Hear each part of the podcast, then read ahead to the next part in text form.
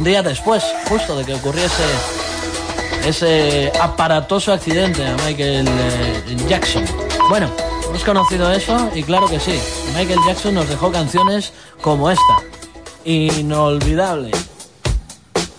Hacemos una parada y seguimos aquí en la radio en eh, esta mañana de lunes 26 de enero del año 2015. Claro que sí, encaminando la última semana de enero, la cuesta de enero, que ahora se convierte en cuesta de febrero. Así que todo el mundo a coger fuerzas.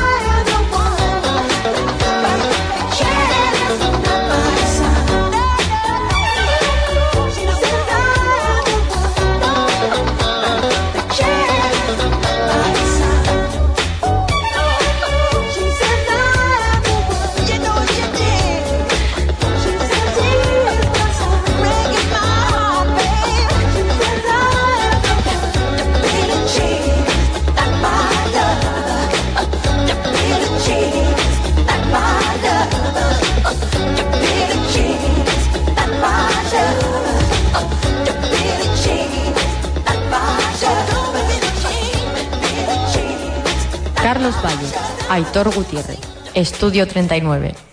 Metálicas Mergo cuenta con 10 años de experiencia en el sector, demostrando la mejor calidad-precio del mercado. Ponemos a tu disposición un amplio catálogo de puertas y cerramientos metálicos, soldaduras en aluminio, forja artística y trabajos en acero inoxidable. Cuéntanos tus ideas y nosotros nos encargamos del resto sin compromiso. Realizamos todo tipo de trabajos. Carretera Pontejos Gajano, kilómetro 2, teléfono 624 81 31, metálicas-mergo.com. qué fatalidad! He manchado a la americana de lino. ¿De lino? ¿De lino portugués? Pues no, le he preguntado de dónde es, pero ya es de Arizona, América. Bueno, sea lo que sea, para la limpieza lo mejor es ir a Tintorería Everest. Pieles, vestidos de novia, alfombras a domicilio y todo lo relacionado con la limpieza. Calle Floranes 18, 942 23 87 97. Tintorería Everest, desde 1972. Café Bar Los Robles. Bollería, pinchos, hamburguesas, los mejores desayunos y meriendas. Un lugar de encuentro con tus amigos donde podrás disfrutar de todos los partidos de la liga en pantalla gigante. Y atención, abrimos todos los días del año. Café Bar Los Robles, en la urbanización Los Robles, Peña Castillo.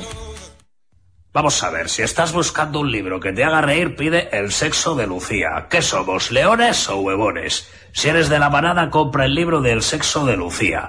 Humor canalla, editado por Popum Books. Yo no salgo en el libro, por algo será. Droguería Norte en. Todo lo que necesitas para tu decoración, fachadas, industria, náutica, manualidades, carrocería. Droguería Norte en el. Profesionalidad, trato personal. Más de 15.000 colores al instante. Sistema tintométrico mix. Las soluciones pasan por Droguería Norte en Santander. Teléfono 942 33 47 38.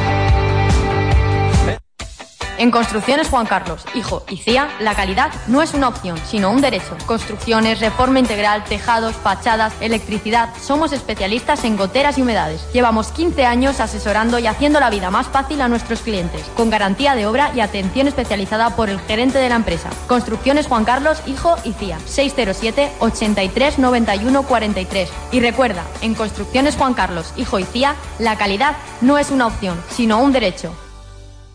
En el Café Bar Deva encontrarás todo lo que se requiere para sentirte como en casa. Tapas y raciones caseras y variadas. Y para templar los días fríos, el mejor caldo de gallina de la región.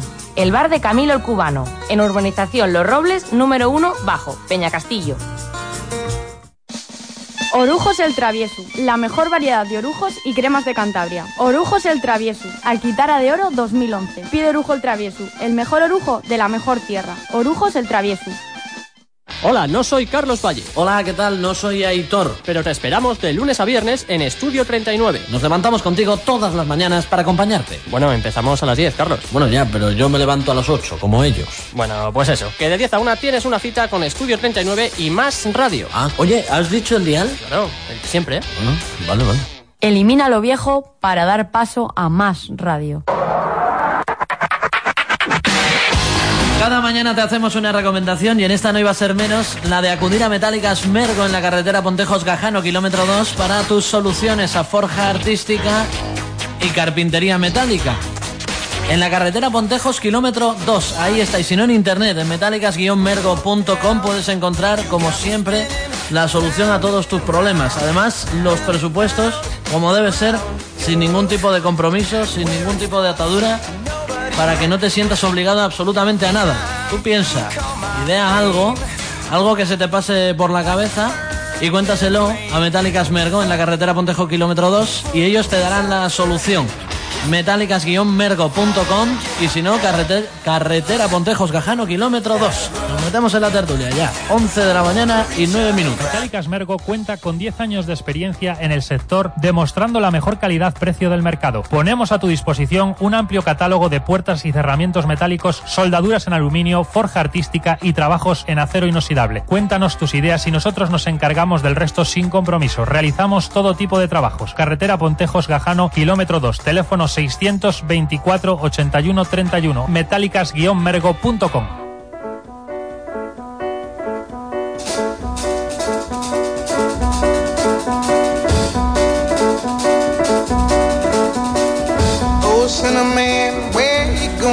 Bueno, de lunes, 11 de la mañana y 10 minutos ahora mismo, de lunes después de todo lo que ha ocurrido y de todo lo que está hablando todo el mundo, lo que ha ocurrido en Grecia, después de esas eh, votaciones y después de ese cambio, al menos de gobierno. Saludamos a Carlos Bedia que está con nosotros. Hola Carlos, ¿qué tal? ¿Cómo estás? Buenos días. Buenos días. Bienvenido en primer lugar a, a esta mañana, este lunes 26 de enero. Eh, no sé si Carlos, en este caso, se esperaba lo que iba a pasar o lo que ha pasado eh, en Grecia. Sabemos que hablamos de Cantabria habitualmente, de Santander, de los sublocalidades, pero evidentemente el punto informativo, sobre todo el análisis, está en, eh, en la antigua o nueva Grecia. Eh, ¿Te esperabas lo que, lo que ha pasado en Grecia? Yo, mira, te voy a decepcionar un poco. Sí. Es que no tengo ni idea de Grecia. Es decir, yo creo que como el 99,9999 periódico de los españoles, no tenemos ni idea No, no. de lo que ha pasado en Grecia y algunos dicen, no, ya lo decía yo, que esto iba a pasar". el, el- el cuñado, Sí. que también es muy habitual en Twitter, el cuñado de Twitter que te explica ahora todo lo que pasó en Grecia. Sí, sí, y que ha comido pita Que, eh, bueno, que está, hombre, mañana, tarde y noche. yo, pues mira, esto se veía venir y tal. Sí. Yo te digo que, que, que no, que las peculiaridades, no tenía ni idea. Hay una cosa que es eh, evidente que son las peculiaridades de la ley electoral griega, que al que más cons- votos consigue le dan 50 escaños, que es que al final es lo que pasa, porque claro, yo, el- mira, en Twitter subí ayer un tweet el que decía que los mismos que criticaban que un alcalde pudiera ser alcalde con el 42% de los votos, están encantados con que alguien sea presidente de un estado con el 36%. Porque al final, eh, al partido que más vota te dan 50 diputados, entonces eso distorsiona muchísimo las encuestas, claro. sí. Una ley electoral eh, Que por injusta. cierto, ha dicho el que ha ganado que la va a eliminar, esa norma. A ver, a lo mejor la elimina dentro de cinco años. Justo cuando Eh, no, vaya a salir tal, o eh, no, eh, se me nosotros olvidó. redujimos el número de diputados, la, el primer mes que pudimos hacerlo, bajamos de 39 a 35. Una- Este puede hacerlo mañana si quiere, puede cambiar la ley electoral. Bueno, sí, cuando claro. le sean, cuando le nombren, claro que Hombre, lo que, es- lo que sí que es verdad, eh, eh, sin saber nada de Grecia, hombre, que, que del, del yogur poco más, lo que conocemos de Grecia, poco más, Y ¿eh? el Panathinaikos. Y el. Panathinaikos, eh, eso sí, en eso estamos puestos y de qué manera. Eh, Lo que sí que es verdad, eh, al menos, es que ha ganado el partido al que Pablo Iglesias, en este caso, ha ido a apoyar en la última o anteúltima jornada electoral. Luego quiere decir que nosotros, que somos un personaje peculiar, el español eh, de, de a pie tiende a comparar, eh, ha podido ganar lo que han estipulado como cambio. Y yo no sé si esto puede producir, Rubén, eh, Ciudadanos, buenos días, ¿qué tal? ¿Cómo estás? Hola, buenos días. Bienvenido. Un efecto rebote, ya no solo a, a un cambio mm, hacia esa dirección, sino hacia otras direcciones, como por ejemplo puede ser Ciudadanos o otras formaciones políticas que se encuentren en, en España en próximas elecciones, aunque no generales, sí autonómicas autonómicas. Sí, bueno, yo eh, me alegra escuchar a alguien que reconoce, y yo también lo voy a hacer, Yo también, que, ¿eh? que no tenemos ni idea de Grecia, porque ahora parece que todos somos expertos. Yo ayer Sí, lo sí. comentaba también por Twitter, digo, vaya, hace dos días la gente que le preguntabas, eh, ¿sabes dónde está Grecia? Sí, hombre, ese es el país donde se hace la película de 300, ¿no? Es- ese Eh, pues ahora mismo. ya somos todos expertos en qué es Grecia, cuál es la política griega y demás. Yo hasta hace dos días no tenía ni idea. No, no, ni tú, ni creo que, que- que el 99% de los que aquí vivimos, ¿eh? Y seguimos sin tener ni idea, te No. quiero decir. Entonces, hombre, a ver, sí es cierto que se pueden encontrar determinadas analogías en cuanto a que eh, pues tienes un partido de izquierdas que sale así nuevo, arrastrando el voto y demás, tienes un partido socialista a la baja, tienes, pues bueno, pues las condiciones que hay en Grecia, que también pues son como las que ha habido en España, una crisis dura, aunque no es la misma situación. Ah, ellos están en cuanto a deuda y demás, mucho peor de lo que estamos nosotros, con lo cual es comparable relativamente. Pero vamos, querer ver a partir de ahí una tendencia que se puede extrapolar a España a mí me parece exagerado. Porque eh, yo lo decía ayer a algún, algún compañero, a ver, es que lo que no podemos es equivocarnos. Grecia- y aunque parezca una obviedad, Grecia no es España ni España es Grecia. Entonces las singularidades de cada país están ahí. No sabemos lo que ha pasado en Grecia en detalle. Eh, este Sirisa que se presenta como el partido aquí eh, análogo, digamos, a, a Podemos, o Podemos se quiere presentar como el análogo a Sirisa, en Grecia, pues no sabemos si en Grecia ha habido también los casos como los que está viendo aquí de Monedero, Errejón y demás, o la entrevista aquella a Pablo Iglesias, donde ah, Ana Pastor le dejó, pues un poco con perdón, con el culo al aire, y que van arañando la imagen de Podemos, no sabemos si eso en Grecia se produjo. Ah, entonces es todo muy relativo. Yo hay que cogerlo, evidentemente, con la distancia de decir, miren, los griegos son los que saben y los que viven en su país. ¿Quién soy yo para juzgar y para decir eh, lo que tienen o no tienen que hacer? Que eso me hace mucha gracia, porque ahora todo el mundo se apunta al tanto de enhorabuena a los griegos por... Bueno, si es que, eh, si es Bueno, que no sabemos. Los problemas del viernes siguen encima de la mesa, ¿no? Exacta- exactamente, hoy. decir, ocupémonos de barrer nuestra casa y después nos preocuparemos con la otra. Sí es cierto que al final estamos en Europa en, en- bueno, pues todos juntos y, y en principio remando en la misma dirección y lo que pase en Grecia nos va a afectar a todos. De hecho, creo, y probablemente Carlos lo sepa mejor, eh, tienen una deuda con, o nosotros tenemos, ¿no? Una eh, comprado Bueno, parte de la deuda. Hay, hay una cosa que es curiosa, que fíjate, eh, ahora que dicen que no hay que pagar la deuda, que tal, que Mm. los griegos hay que ayudarles y tal. A España nos deben 28.000 millones, que bueno, eso ya dices, bueno, va. Pero es que a los muy pobres de los portugueses, que estaban igual que los griegos, los portugueses les prestaron 2.800 millones. Imaginaos cómo estaba Grecia para que Portugal le prestara 2.800 millones. Pues lo va, evidentemente eh, lo tienen crudo para, para cobrarlo. Oye, lo de- efectivamente, eso es uno de los temas y uno de los apartados también de, de estos resultados electorales eh, en Grecia, de los que repetimos, y, y lo ha dicho Carlos y lo ha dicho Rubén, y yo no sé si lo dirá Blas, al que saludamos ya. Hola Blas, ¿qué tal? ¿Cómo estás? Hola, buenos días. No sé si eh, podemos decir que no tenemos ni puñetera idea de Grecia, ah, aunque cuando ha empezado a sonar el río ha sido dos días antes de las elecciones, pero ya llevan un tiempo de, de- de campaña. Lo que sí que es verdad, no sé si podremos decir que esos préstamos habrán caído en saco roto o no, o va a ser muy complicado recuperarlos, tal eh, y como está la situación ahora mismo. Bueno, a Grecia se le han prestado 225.000 o 250.000 millones de euros. Casi nada. España, efectivamente, como ha dicho Carlos, es ese- una cifra parecida a la que ha dicho. Pero a Grecia se le han prestado 200, no sé si son 25.000 o 250.000 millones de euros.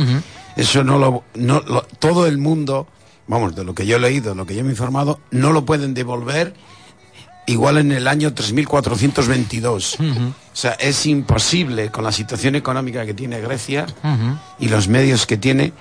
O sea, he, leído- he oído esta mañana que si aquí hubiera pasado lo mismo que en Grecia, lo que les han metido de caña, les han, a los pensionistas les metieron una rebaja del 45%. O sea, un señor que cobraba o que cobrara 900 y pico euros, pues ahora está cobrando, pues eso, 500 o...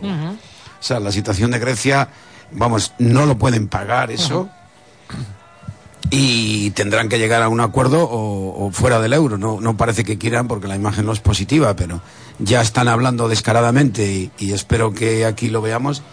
Verás cómo les van a hacer una quita, pero impresionante, porque es que si pero no, por, pero por la no es. no, no- no por la Carlos no, no por la eh, por, por eh, eh, cómo se dice no por pena no por lástima sino por la imposibilidad de pagar esos 250 mil millones de euros Vamos, ¿no? a ver, vamos a ver una cosa. que Es que eh, eh, la deuda de los... De eso de deuda sí lo sé, de lo de la deuda sí.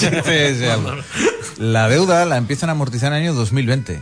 Es decir, es que ahora los griegos no está- es, es, un- es una mentira, es una impostura, es nuevamente la izquierda mamoneando, porque esto es, es, eh, es falso absolutamente.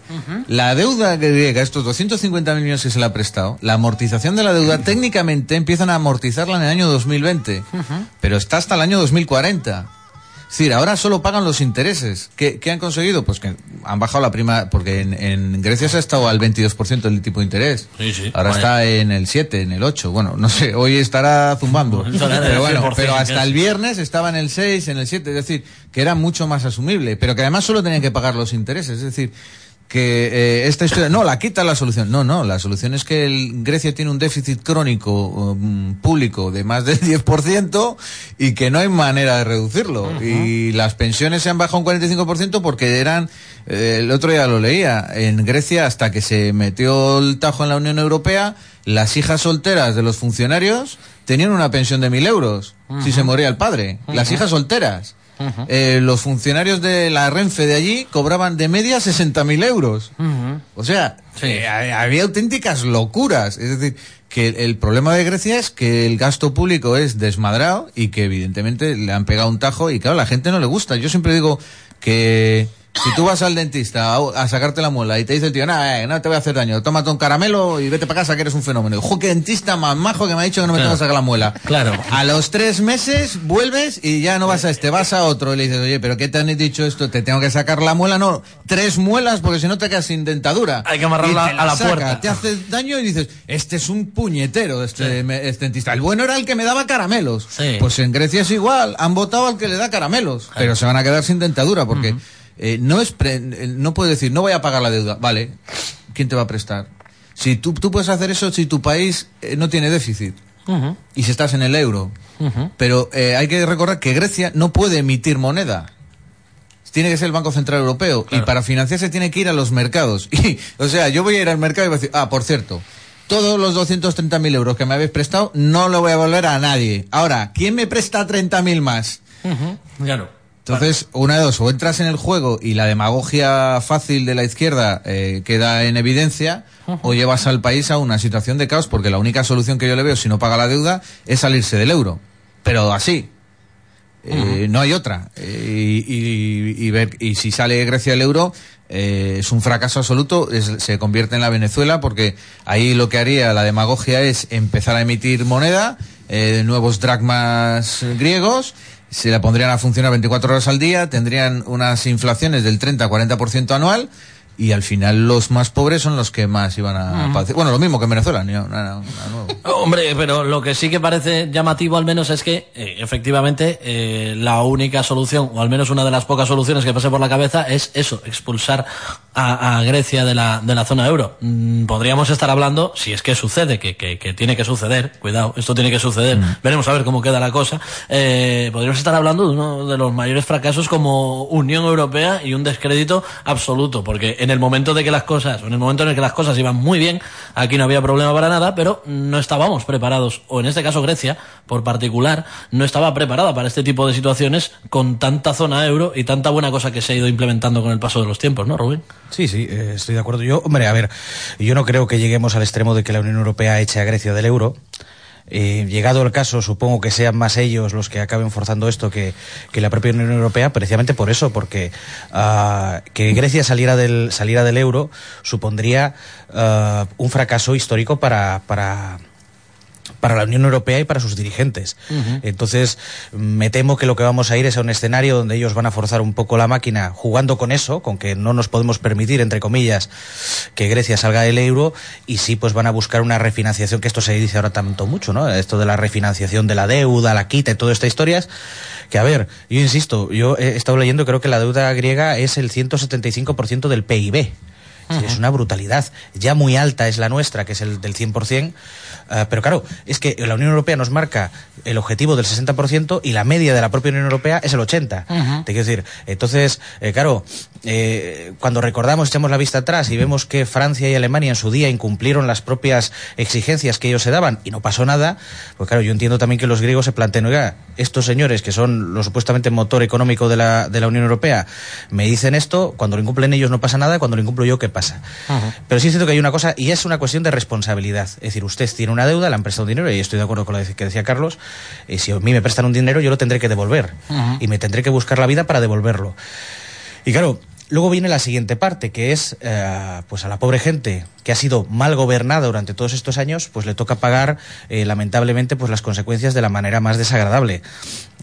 Entonces, este tipo de vuelcos electorales, este tipo de apariciones de partidos, porque claro, estamos hablando mucho de Sirisa, pero no nos olvidemos que Mm. ha entrado y con, bueno, ha entrado, ¿no? Ya estaba y se mantiene con fuerza Amanecer Dorado. Tercera fuerza política. Que, que Amanecer Dorado a, a mí personalmente sí me producen, sí me producen determinado, determinado miedo. Es decir, sí, es, es residual porque si uno ve la formación, claro, yo insisto, ¿eh? no entiendo mucho de Grecia, pero cuando uno ve la formación del Parlamento ve dos grandes partidos, Ajá. Ah, uno de ellos, evidentemente, como decía Carlos, hinchado por esto de los 50 parlamentarios de más, y luego ve muchos partidos ah, pequeños, está muy diversificado ese, espectro, pero insisto, eh, cuando uno ve a Marie Le Pen en Francia, ve a Amanecer Dorado en Grecia, que tienen mucho bombo mediático y demás, a mí personalmente eso sí me da eh, bastante, bueno, al menos desde la lejanía y desde el desconocimiento me da bastante repelús.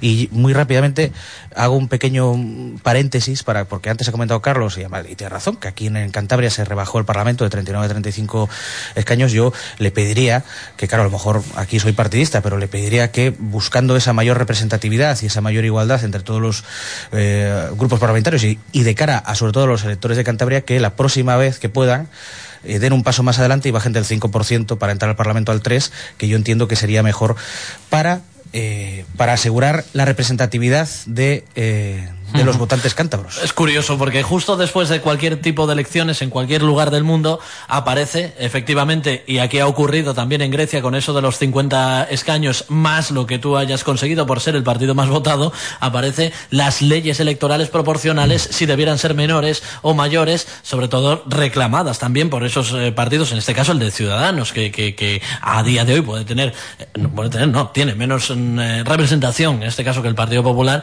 y le pide a Carlos Bedia que yo iría por partes, en primer lugar Amanecer Dorado. Y en segundo lugar esa representatividad del 5 al 3% que reclama Rubén eh, a través de, de Ciudadanos, eh, Carlos es residual, amanecer dorado, eh, en, en, este caso en el Parlamento eh, griego, aunque sí que es verdad que tiene un, un ascenso, en este caso aquí nos pone Aurora Dorada, de, tiene un descenso, miento, de 18 a 17 escaños, del, del 2012 al 2015. ¿Es residual el, la aparición? ¿Es preocupante la aparición a mí me de preocupa este... más que Bildu gobierne San Sebastián. Uh -huh. Mucho más. Eso sí que son nazis que asesinan gente. Los amaneceros tendrán una ideología radical como otros muchos, pero que yo sepa no gobiernan en ningún lado. Uh -huh. Pero es que nos sorprendemos de cosas y, y aquí se ve como algo natural que Bildu gobierne San Sebastián. Por cierto, con el 24% de los votos, ¿eh? Uh -huh. Que Hombre, es otra. Eh, sorprendernos por una cosa no quita que nos sorprendamos No, no, pero digo que, no, que a mí digo que a mí lo que me sorprende es eso, que en España se ve como algo natural que los proetarras gobiernen sin ningún problema, no solo San Sebastián, en muchísimos sitios. Uh -huh. ¿no? Pero vamos, a mí me parece anecdótico porque lo que me preocupa pero no, es pero que Carlos, no sí. tienen capacidad de gobierno. O sea, evidentemente un 6% de votos, pues hombre, cabreados los hay en todas partes. Uh -huh. De cada 100, 6 que voten a uno por cabreo, pues vale, lo entiendo. Uh -huh. Carlos, es un 6%. Pero a mí lo que me preocupa es que la ultraizquierda ha entrado en el gobierno de Grecia para gobernar en, en solitario. Uh -huh. Eh, se ha anunciado. Sí, bueno, le quedan dos, pero vamos, va a gobernar en solitario. No creo que llegue. A y si llega a coalición, va a llegar con los comunistas de no sé quién no. o con algo parecido. Como conocemos ahora, a esta hora de la mañana, que la derecha nacionalista ha dado la llave de gobierno a Sirisa, eh, o sea que no va a haber ningún problema. Eh, ha habido esa, esa coalición. Nos hemos conocido a esta hora de la mañana, eh, que, que, la derecha nacionalista ha dado la llave de gobierno a Sirisa para que no tenga problemas de cara al futuro a la hora de elegirse ya presidente de, de, de Grecia y llevar a cabo las políticas condicionadas también por los eh, acontecimientos que están ocurriendo. Eh, mm. Nos has eh, mencionado a, a, Bildu, en este caso con San Sebastián y con otras eh, zonas, zonas y otros territorios que en donde presenta gobierno, pero claro, la ingenuidad a mí me embarga. Sí. Cuando veo a Bildu gobernar, entiendo que Bildu es un partido que, que, que es, entra dentro de los juegos de legal. No, no, pero ley. es igual, no, que te digo que Bildu es igual que Amanecer Dorado. ¿Qué diferencia hay? Uh -huh. Dime, que me diga alguien qué diferencia hay. Bueno, sí, bueno, que Bildu justifica los asesinatos de ETA. Sí. Pero quitando eso, eh, es decir, que que son igual de radicales o de peligrosos o de horribles. Y uh -huh. sin embargo, yo lo que digo es que veo, a mí me parece que esto de Amanecer es una locura, como otras, muchas. Uh -huh. Pero lo que veo que me hace gracia que, que ya en España está como algo intrínsecamente normal que unos proetarras gobiernen sin ningún problema. Eso uh -huh. es lo que, lo que yo me refiero. Y luego respecto a, a sí, lo de a la, reducir del 3 al 4 al 5 al 6% para que todos estemos en igualdad. No, hombre. Sí ya estamos todos en igualdad, sacar el 6% y entraréis en el Parlamento. Hombre, y no, te, y no, preocupes, no te preocupes que lo haremos. Por eso te digo. Pero te digo que... No, no, pero te digo, es que, no, es que se da la sensación como, es que no somos todos iguales. ¿Y por qué en el 3? ¿Por qué lo dejamos en el 3 y no en el 1? Hombre, igual, es que lo ideal sería que no hubiera ese porcentaje. Sí, que fuera una bueno, ley proporcional pura claro, y dura. Sí, hombre. Digo, de cara, de cara a respetar lo que es el voto de la gente yo, y la representatividad bien, de la gente. Sí, yo. bien, vale, Pero, pero pro, es proponerlo, pero entonces no propongas el 3 propon que no haya que no haya ninguno, porque claro, es que es hacer trampa también al solitario, porque entonces los que están entre el 3 y el 5 no quieren que entren los del 1 y el 2. Entonces, eh, en algún sitio tiene que haber el corte, es decir, Mm. ¿por qué el 3 es bueno y el 5 es malo? Pero No, ¿por qué no, tiene que haber un corte, Carlos? el-. Hombre, Claro, tiene que haber un corte pregunta. por algo mm, evidente, porque no, yo pregunto, un país eh, tiene que ser gobernable. Eh, Yo solo recuerdo eh, en Italia que tenía una ley proporcional absoluta y demás, llegaron a gobernar 12 partidos. Sí, 12 bueno, eh, partidos, porque no había manera de que eh, ninguno consiguiera eh, una mayoría suficiente de votos para gobernar. 12 partidos gobernando y Italia, bueno, fue la época, de la maravillosa época de la de Bettino Craxi, de Andreotti, todos estos, que era un caos, que había gobiernos cada seis meses, que había elecciones cada diez, y era imposible, porque volvías y tal. Es decir, yo creo que hay unas reglas que a mí me parece que estamos todos en igualdad. Eso es lo que no estoy de acuerdo. Todos estamos en igualdad de condiciones. Todo aquel que consiga más del 5% entra en el Parlamento, aquí y en, y en A ver, España. Todos no estamos en igualdad de condiciones porque no Bueno. todos los votos valen lo mismo. Bueno. y más, sabes, como sé yo, que precisamente ese porcentaje de votos que se queda por debajo del 5% lo que favorece son a los partidos más votados, que no siempre tienen por qué ser, no siempre tienen por qué ser en la misma línea ideológica del que ha votado Ya. a, es- a menos de ese 5%. Insisto, pero esto es una propuesta. Estoy de acuerdo en que lo que no debiera haber es directamente esas notas de corte y se debiera ir a un plano eh, proporcional. Me dices, es que en Italia no sé qué, no sé cuánto. Hombre, yo creo que es mezclar churras con merinas. Yo creo que no es cu- No, no, es un responsabilidad. ejemplo de lo que creo- significa una, pro- un- No. una ley electoral proporcional. No, no, no. Es ¿Cómo decir, no? y, y hay leyes proporcionales con ejemplos en otro sentido, eh, seguramente. Es decir, no que no podemos confundir es la proporcionalidad con lo que son los malos gestores o los intereses partidistas que pudo haber en su día en Italia. O, bueno, es que hablamos de Italia y de aquellos años, y si quieres, eh, pues, eh, ¿cómo- no me acuerdo cómo se llamaba la película que eh, precisamente relataba los años de gobierno de, de Andreotti y su supuesta relación eh, con la mafia. Entonces, te quiero decir, no era tanto problema de la proporcionalidad como de otra serie de cosas. Oye, eh, me habláis siempre de, de gobernabilidad cuando sale este tema. Vosotros, en, en el Parlamento Nacional habéis gobernado en minoría. eh, o en una mayoría simple, te quiero decir, o en Sí. coaliciones con otros. Con lo cual, la gobernabilidad no depende de si saco mayoría absoluta o no la saco, sino No, depende de, pero, que- hombre, de la responsabilidad de, los, de la responsabilidad de los gobernantes. Pero yo entiendo que siempre es más fácil negociar con un partido un acuerdo de gobierno o con dos que con doce. Y el caso ejemplo también, si, que- mira, nos queremos, eh, nos vamos a España, eh, Mallorca, en las Islas Baleares, el exaparteto, partito, que gobernaron seis partidos, entre ellos Unión Mallorquina, eh, la izquierda, la otra izquierda, y la izquierda de la de la izquierda, la derecha del tal, y el PSOE o el PASOK o como sea, ¿no? Sí. Y gobernaron seis y fue un caos también. ¿Por qué? Porque por las peculiaridades de la insularidad, eh, donde los porcentajes de voto era en función de la isla, pues si eres potente en, un, en una isla concreta, podías conseguir eh, representación, como la Unión Mallorquina, que en la, en la capital tenía representación y el resto no. Es decir, eh, las leyes electorales lo que tienen que tender es a ser, a conseguir gobiernos estables. Yo creo que es, es sano, vamos. Yo creo que no son las leyes los que tienen que tender a conseguir gobiernos estables, sino Hombre. son los partidos eh, y sus representantes los que tienen que tender a tener go- eh, gobiernos estables y asumir las responsabilidades que les tocan. Yo no veo nada de malo en la pluralidad y creo que ahí está la gracia de la democracia y en llegar a acuerdos y lo que tiene uno que tener es responsabilidad. Entonces, los partidos que no lo tienen esa responsabilidad tendrán que pagar con las consecuencias.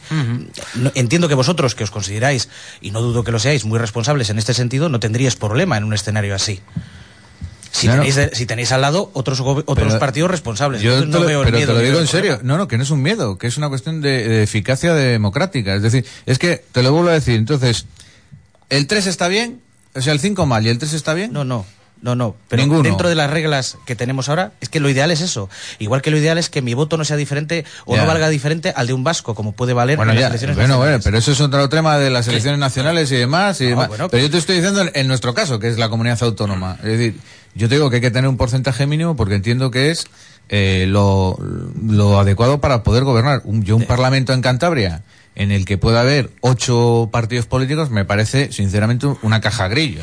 Pues, oye, en el, con en el ocho partidos me parecería una locura llegar a gobernar. En el Parlamento Nacional el otro día los contó Blas, no sé cuántos eran, no sé, ocho o nueve, y, y- y ha habido gobernabilidad, te quiero decir, ha habido estabilidad. Pero no han gobernado ocho partidos a luego la puede- vez. luego puede haber eh, gobiernos malos y gobiernos buenos, pero Sí. gobernabilidad ha habido. Entonces te quiero decir, yo no veo nada malo, insisto, en la pluralidad. No, ni Entiendo yo. que así se respeta la decisión real de la gente que ha votado.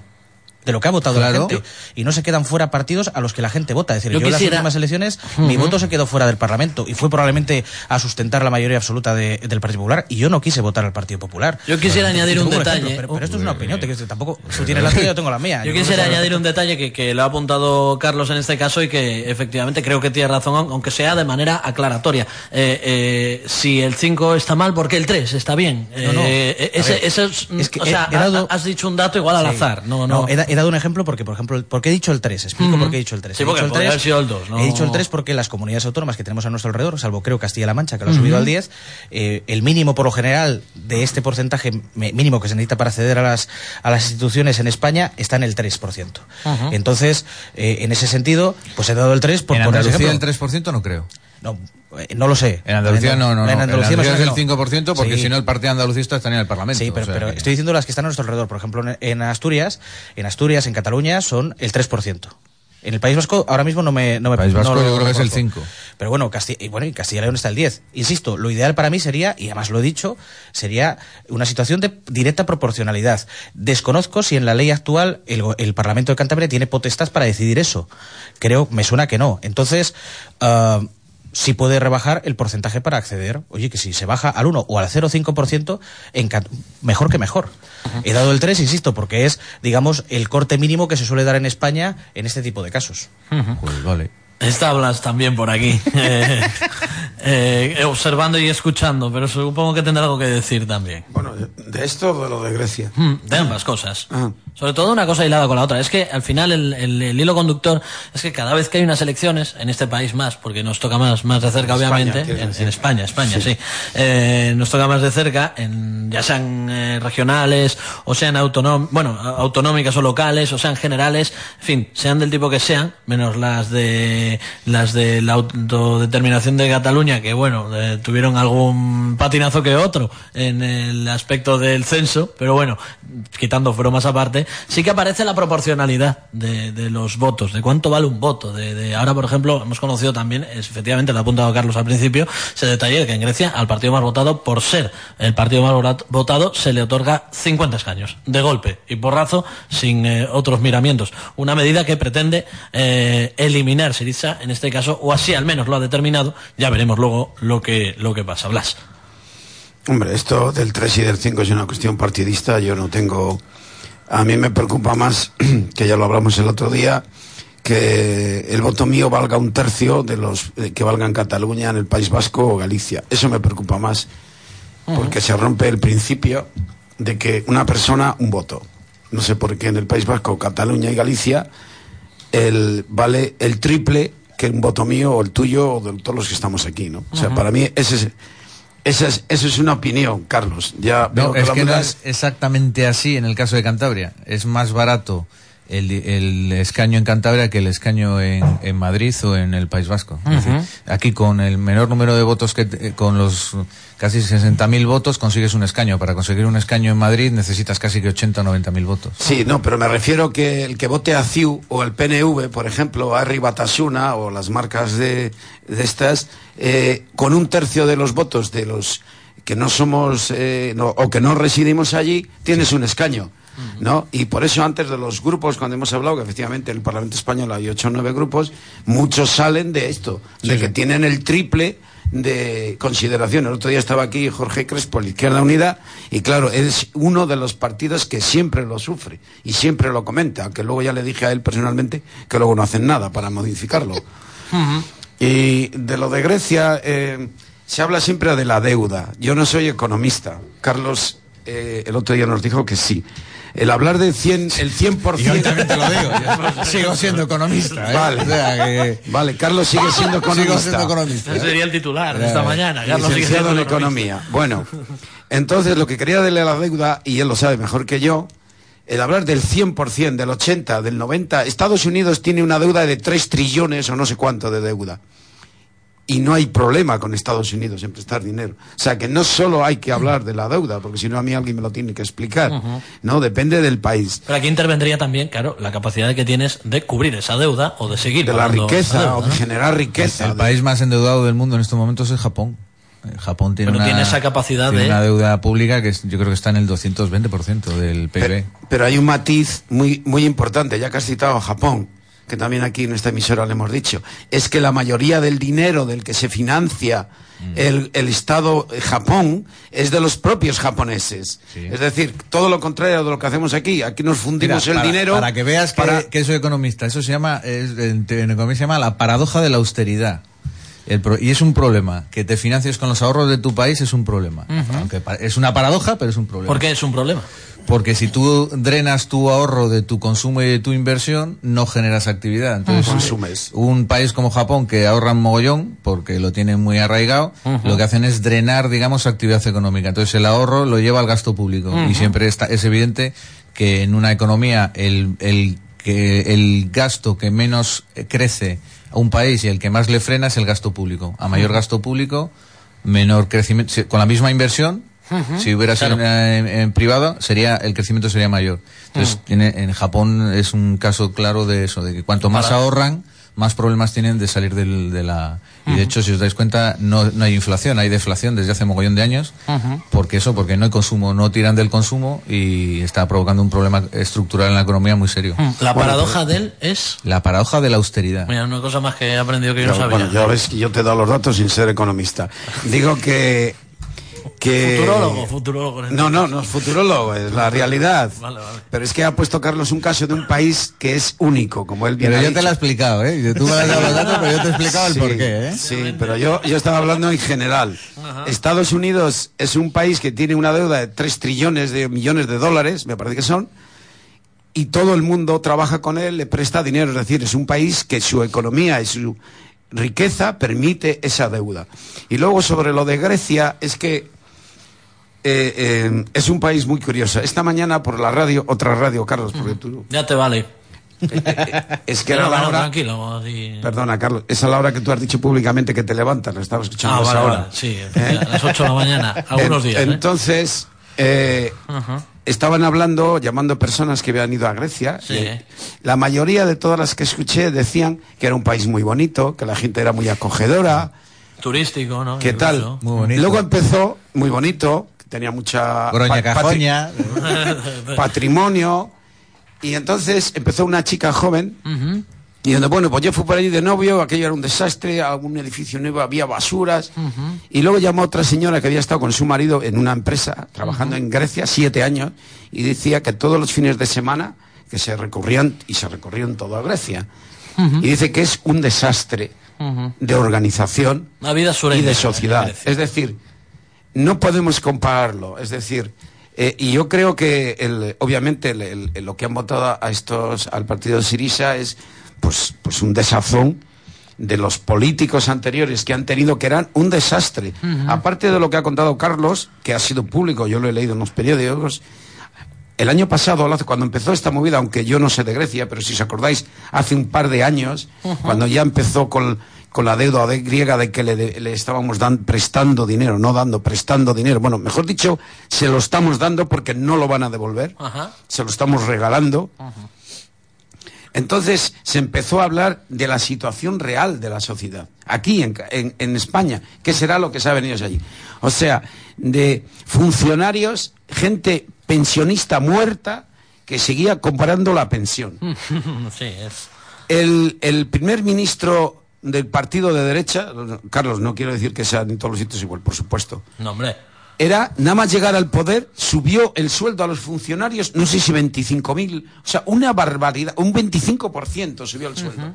Es decir, yo creo que el problema es de, de constitución de la sociedad, de un estilo de vida que han estado, pues, y claro, al final, como también ha apuntado él, Carlos, lo paga el pueblo. O sea, Claro. es que todo ese que desastre... Es también el que practica ese estilo de vida. Pero es ¿O que no? te lo... No, porque tú no puedes pagar la pensión a un tío que está muerto. Bueno, vamos O sea, a ver, es pero, que- pero vamos a ver, pero, pero es esa nulidad de pensión yo- a esa pero, persona que esté muerta, perdón, Carlos, Sí. eh, eh, es eh, eh, incluso obligación de su familiar o quien corresponda decir, oiga, este señor ha, ha fallecido. supuesto, Quiero decir que la sociedad también ha Claro, participado. claro, no, no, claro, claro, de- de- por viven de la familia. Yo, el, el ejemplo de eso, es decir, la- el descubrimiento de los funciona- la- de los pensionistas muertos que seguían cobrando la pensión, se ha destapado a través de, de Europa, es decir, cuando Europa ha intervenido y, y era, había como 100.000, ahora una burrada. Yo siempre he puesto un ejemplo, eh, ya me la han actualizado. Yo pongo el ejemplo del impuesto que pusieron sobre las piscinas en Grecia. Ah, yo creo que lo he contado es. dos veces. Sí. Eh, al final no eran tres, eran 230. Eh, se me olvidó un dos. Pero es decir, Bueno. eh, de 11.000 y pico piscinas registradas en Atenas o tal, pagaban el impuesto 230. Es decir, oiga, que se puede, que localizar una piscina yo creo que es fácil. Con Google tienes dos funcionarios mañana y tarde y coges Google Maps, no sé qué, y los crujes en dos tardes. Bueno, digo o, yo. o el registro, supongo, del catastro que tiene que existir O en eso, Grecia. o, vamos, alguna licencia de obra, es decir, ¿no? pero que de 11.000 y pico piscinas solo pagaran 200, pues... De todas eso es maneras, lo que demuestra cómo está Grecia de, de organizado, quiero decir. De todas El maneras, perdóname, el, el impuesto sobre la piscina suena al menos a un impuesto ridículo, absurdo lujo. o de, o de o de jeta también. Hombre, ya de lujo. Por ejemplo, ha Porque habido- seguramente ha habido- que el agua tendría el empalme de la general de, de- seguro, conociéndoles. Puede ser, puede ser. Eh, Eso por un lado y por otro, hemos conocido también, bueno, al menos eh, tenemos constancia o, o hemos leído a través de los medios de comunicación en su versión digital de Grecia, de esos impuestos que había también sobre la vivienda de hasta 3.000 eh, euros por tener una vivienda única y exclusivamente, gente que estaba pidiendo eh, eh, préstamos hipotecarios para pagar un impuesto de 3.000 euros sobre la tenencia de, de una vivienda, la tuya, la primaria. Es decir, hay impuestos también que han salido de la manga y que a muchos griegos pese a ser como son, porque son así y creo que tampoco lo vamos a cambiar, eh, puedan parecer impuestos eh, de, de- de salto de mata o al menos de ir mm, haciendo recolecta. Pero ¿no? es que el problema que tiene Grecia es que no tiene actividad para generar ingresos. Es que ese es el problema. Ya, pero eso no El lo podemos es matar que- con, con- con un impuesto injusto, claro, ¿no? no, no, pero tienes que buscar impuestos de donde, donde debajo de las piedras. El problema es que cuando tú no tienes PIB suficiente, una actividad suficiente, no generas ingresos para entonces tiene, el- pero el gasto le sigues manteniendo. Es que el problema es que el gasto se sigue manteniendo y la única forma de compensarlo es con nuevos impuestos y se inventarán hasta por respirar. Yo hay una cosa que, que tampoco hemos hablado aquí mucho y que cuidado con Grecia a ver que no se vaya que, que eh, la, qué herramienta tiene la Unión Europea para que paguen la política agraria común.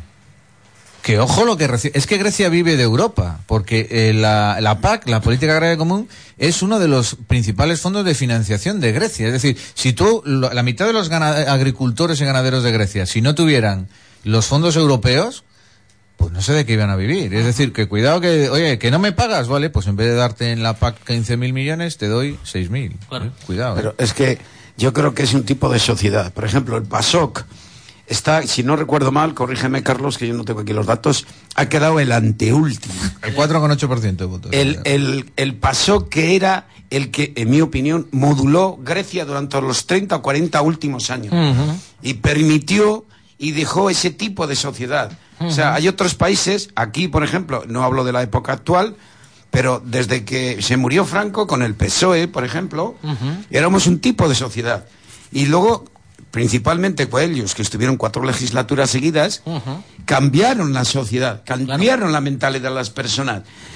Seguía habiendo corruptos y los hay hoy día, pero cambiamos la sociedad. Ese partido cambió la sociedad. Eso es un hecho histórico, ¿no? Yo no Sí, estoy diciendo que- nada. Pero ni finalmente propaganda. que, que- que pero el, pa- que el PASOK haya pasado de 33 diputados a 13, es decir, de un 12 del año que- 2012 hablamos, Que es ¿eh? peor, que es que en, el- en las últimas elecciones del año 2009 el PASOK tuvo el 42%, tenía mayoría absoluta. a eso te es iba. que el PASOK ha pasado Claro, del es que- 42% de intención de voto al ostracismo 4%. absoluto, Es sí, que, sí, eso- y a la es que la culpa de lo que está pasando en Grecia ahora es del PASOK pura y dura. Dice, no, la derecha ha gobernado, la derecha ha gobernado los muy pobres en el 2012 cuando han crujido ya todos los sistemas. pero pero hasta el que hizo 2000... también. Hombre, ha hecho lo que ha podido. Yo eso No, no, ese pues, dato de que han subido subido el lo- 25% Yo ese dato no, no lo creo, porque ya en el 2012 estaba intervenida Grecia. No me lo hacemos creo. lo mismo que la otra vez que te dio otro No, le echamos el Parlamento. pero, pero no me lo creo. O sería alguna cosa eh, extraña, pero que La- la de- basta- bastante han hecho los mi pobres. Vamos a decir que la derecha, de- en comparación con el año 2012, han pasado de tener 129 diputados a tener 76. Claro, por los 50. Y efectivamente, quiere- pero pero eh, Pero ha bajado 50 solo un 1% de intención de voto. Exactamente, lo, lo concreto de esto es que hay que restarle 50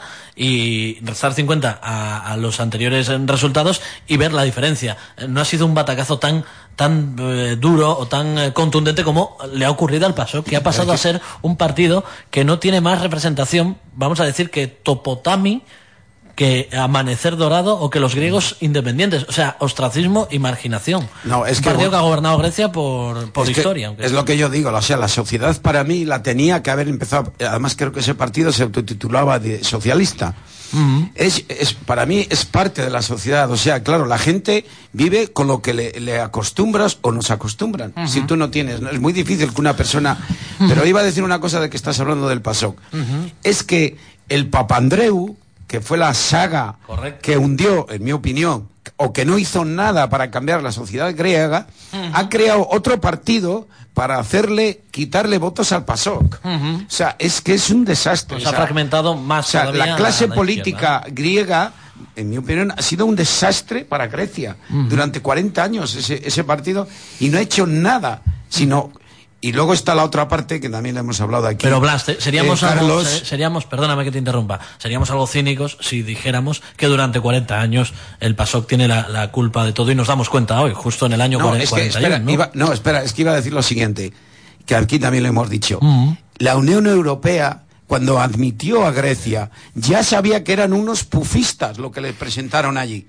¿Por qué eh, eh, Alemania y Francia y el Reino Unido, que eran los que controlan la Unión Europea, lo permitieron? ¿Por altruismo? ¿Porque es una ONG de reciente construcción? Mentira. Es porque económicamente les interesaba. Si no, yo no creo que les dejen entrar. Y les dejaron. Les dieron 12.000 millones para hacer los Juegos Olímpicos a Grecia, cuando ya sabían que, que eran un pufo absoluto todas las cuentas de Grecia. ¿Por qué Francia les prestó todos esos miles de millones de euros? Por, por seguro porque era para una ONG, para quitar el ébola, que debía haber mucho en esa época. O sea, es que es una, es una falta de cinismo y de hipocresía ahora de, y es- espeluznante, porque nosotros 26.000 millones que va- vamos a perder igual 25.000 solo. Bueno, con Grecia. Ya veremos. ya O sea, es que es una falta, Solo dice. una falta de, de todo. O sea, de- Menuda gracia perder, perder tanto dinero. Yo, Menuda Grecia en este caso. Sí, menuda, exactamente. Sería un Yo- juego de palabras. Como le he dicho a los oyentes, me voy a mantener en mi sitio y voy a seguir manteniendo que tengo muy poquita idea de lo de Grecia, porque ahora de repente parece que hemos cambiado. Antes no teníamos ni idea, ahora ya ha sido el paso, que ha sido no sé qué, eh, no lo sé. Desconozco en detalle qué es lo que ha pasado. Sí. Allí en, en Grecia y desconozco si el paso que es el responsable de todo esto o no, es, el... es mi opinión. Sí, no, no, no. no, lo de los 40 años es verdad. Y la mía, ¿eh? Bueno, pues yo insisto, lo desconozco. Sí es cierto que estos nombres están ahí y, y insisto, sí es cierto que ahí se ve también una analogía con España de un partido socialista o socialdemócrata que está, digamos, derrumbándose, etc, etc, etc. Pero, pero bueno, yo recuerdo también hace tiempo haber leído que eh, por cada coche oficial allí tenían 100 choferes, lo cual me llamaba poderosamente la atención. Digo, vaya, Dirían ese en tipo- taxi, ¿no? Claro, ese, ese tipo de cosas no solo pasa, es como lo, y lo de los seres que pasaba allí también, que era una cosa asombrosa. Digo, bueno, está bien que no solo pase en Andalucía lo de los seres, que ya sabes que mal de muchos consuelo de tontos, pero pero bueno, quiero decir que, que a lo mejor nosotros también a veces cogemos determinadas eh, costumbres que no son que no son nada buenas. Comentabais de que bueno que era ahí un poco un cachondeo, además comentaba antes Carlos y a mí inmediatamente me ha venido a la cabeza eh, la imagen de Francisco Javier López Marcano diciendo que él firmaba los contratos sin leérselos. Digo, vaya, digo, "Uf, madre mía. Entonces es que el cachondeo, el problema es que el cachondeo no solamente de ellos. Claro. Y, y yo ahí sí recojo un poco lo que decía Carlos al principio de tal que, que cuando él hacía la referencia a Bildu, que estoy de acuerdo con su reflexión, eh, espero que no lo dijera eh, por mí en, en ese momento, porque no- no, para eh, estoy seguro que no, ¿eh? Pero por eso digo, porque Pero comparto bueno, esa- le podemos preguntar a Carlos. comparto- no, no lo hacías por esa- él, ¿no? No, yo lo hacía por Bildu. Ah, vale, vale. No, no, es que parece No, que no, está... no, era por Has dicho por los que favor. gobiernan, además. No, no, Sí, sí, sí. No, no, no, me quiero. No, quisiera yo levantar polvo, hombre, que solo era una aclaración. absoluto, tengo un respeto hacia tu partido No, no. infinitamente, no. infinitamente, es que no es comparable, es que al otro no respeto absolutamente nada y con los ciudadanos tengo el respeto No, no, democrático sí, es que- absoluto. No, no, no iba, por- no iba por ahí. Era, porque, era por lo de ver la normalidad en que Bildu estuviera, criticar a, a- a que apareciera Amanecer Dorado y ver la normalidad aquí de Bildu. Digo que en esa reflexión estoy totalmente de acuerdo contigo, por eso lo decía, ¿eh? no por lo otro. Eh, vamos, lo tengo claro. Pero sí es cierto que quizás esto de Grecia está muy bien, insisto, y, y es una cuestión de la, de la Unión Europea que tendrá que medir mucho y muy bien eh, cuáles son los pasos a seguir, porque ahora decía Carlos esto de del dinero que reciben por el tema agrónomo y demás, claro, todo esto hay que medirlo mucho, porque si les retiras esas prestaciones, ya el poco dinero que reciben allí los habitantes de Grecia recibirán menos, con lo cual a lo mejor enconamos todavía más la situación. Todo esto habrá que medirlo muy bien y hará falta pues que los gobernantes de este de esta comunidad económica europea pues tengan ah, bueno pues cierta mano izquierda y sepan llevar bien digamos lo que es entre otras cosas su papel pero si nosotros debiéramos ver el reflejo de lo que ha pasado en Grecia, intentar no repetir los errores y ver que nosotros también tenemos eh, nuestros déficits y nuestros debes. Y a siete minutos de que den las 12 del mediodía, acabamos con esa comparativa odiosa seguramente porque eh, no estamos en el mismo escenario, ni siquiera es la misma sociedad. Grecia es singular, como lo es España, como lo es Portugal, como lo es cada país con cada nacionalidad y sobre todo con, con cada masa de, ciudadanos dentro de cada país.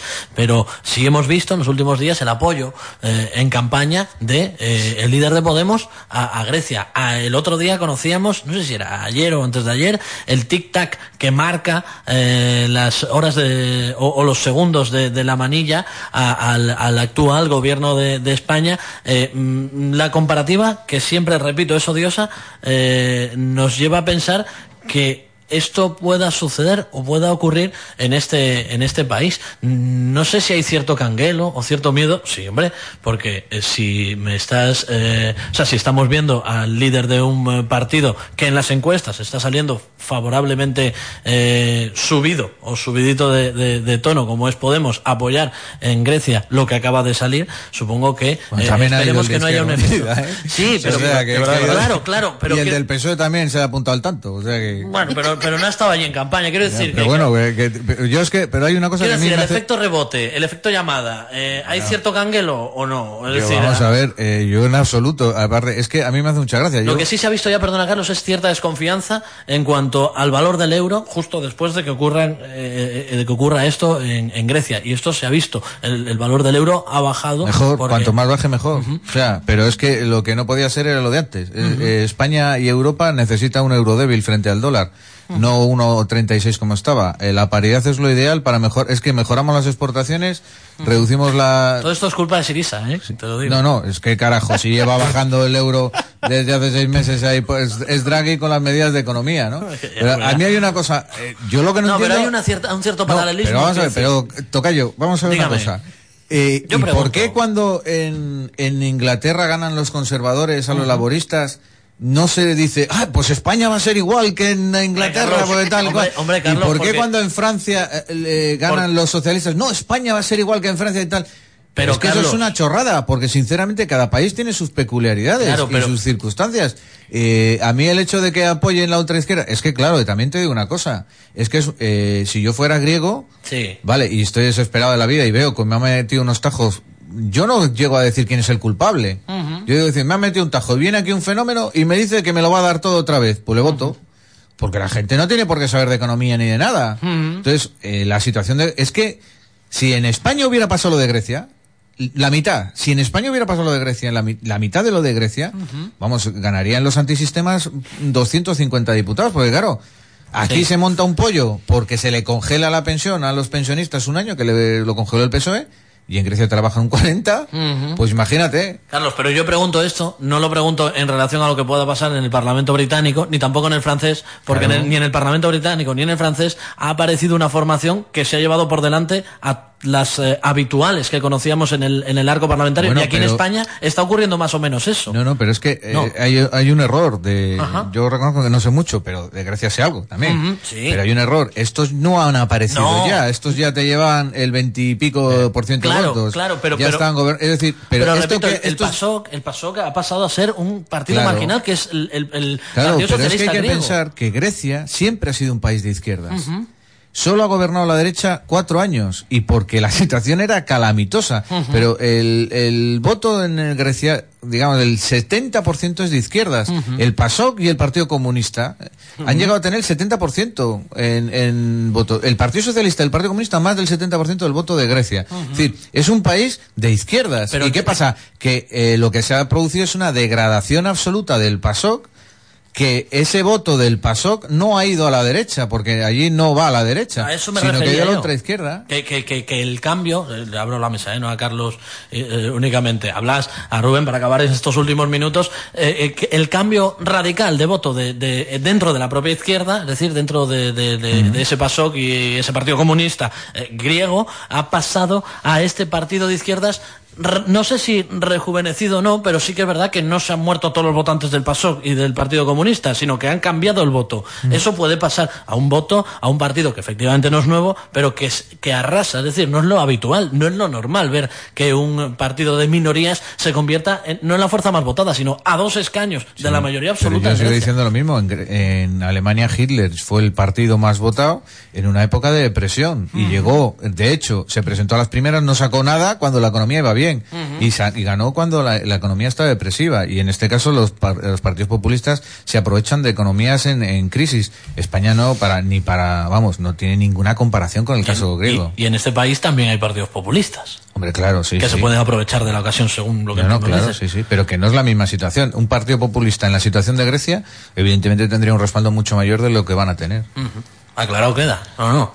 Si, si era por, por aclarar términos, digo, no, no digo que esté ocurriendo lo mismo, pero sí digo que hay, no hay similitudes, pero sí que es verdad que hay uno que está adelantando por la derecha. A ver, yo lo decía un poco al principio, sí hay ciertas analogías que las que quizás nos forzamos nosotros a verlas más que que realmente estén ahí. O nos fuerzan a o verlas. nos fuerzan a verlas, pero, pero tampoco creo que sea realmente eh, eh, comparable 100% el caso de España y el de, y el de Grecia. Ya hemos hablado un poco de las vicisitudes de, de Grecia en detalle. Claro. En España no estamos en esa situación. Yo, las encuestas sí es cierto que hablan mucho de un crecimiento de Podemos. Yo quiero ver la encuesta de verdad, que es la de las elecciones. Ah, Podemos ahora mismo en España, que es, digamos la comparación, está teniendo un desgaste muy importante por su sobreexposición en los medios de comunicación. Vamos a ver cómo llegan a las elecciones. Recordemos que no se presentan con su marca las municipales, que son Por las suerte está tenemos. teniendo un desgaste por su sobreexposición porque hay que mirar con lupa todo lo que Claro, se hace. No solo. Podemos, quiero decir, todos tendrían que tener un desgaste por su sobreexposición porque sabríamos eh, o conoceríamos del todo la transparencia de un partido. Es decir, Efectivamente, efectivamente. Además, en